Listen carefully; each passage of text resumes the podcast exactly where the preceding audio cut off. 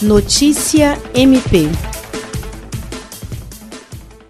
O Ministério Público do Estado do Acre, por intermédio da primeira Promotoria Especializada de Defesa do Consumidor, expediu recomendação a associações que representam supermercados para que orientem seus associados a limitarem o número de clientes no interior das lojas durante a realização de promoções de grande escala.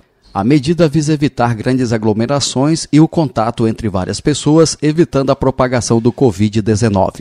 A recomendação foi destinada à Associação Comercial, Industrial, de Serviços e Agrícola do Acre, Associação Acreana de Supermercados, Associação dos Distribuidores Atacadistas do Estado do Acre e ao Atacadista Macro, que realizou recentemente promoção que atraiu centenas de consumidores.